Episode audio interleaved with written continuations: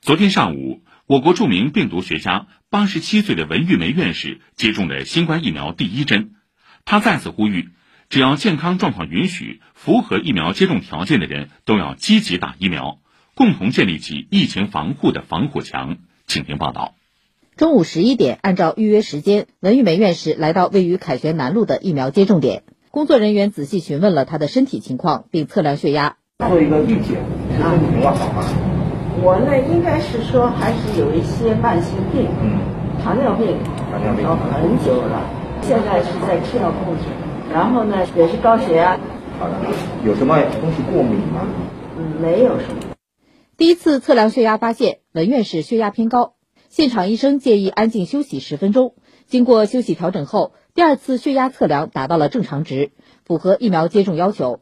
在签署疫苗接种知情同意书后，医务人员为他注射了北京生物研究所的灭活新冠疫苗。文玉梅笑着说：“打疫苗也是遇到老朋友了。”陈老师，然后我们来看一下新冠灭活疫苗是北京生物研究所的，然后它的有效期在二零二三年四月一号。嗯好的，好的。北京所跟我合作的，真 的几十年如一日，我们合作的。打完疫苗，文玉梅神态轻松，说感觉就像蚊子叮了一下。她呼吁符合疫苗接种条件的都来打疫苗，要相信科学，共同建立起疫情防火墙。必须建立一个防火墙。这个防火墙呢，就是要靠大家来建立。那对你本人有什么好处呢？其实就是说你自己还有一个灭火机， 万一碰到了，你就可以灭火了嘛。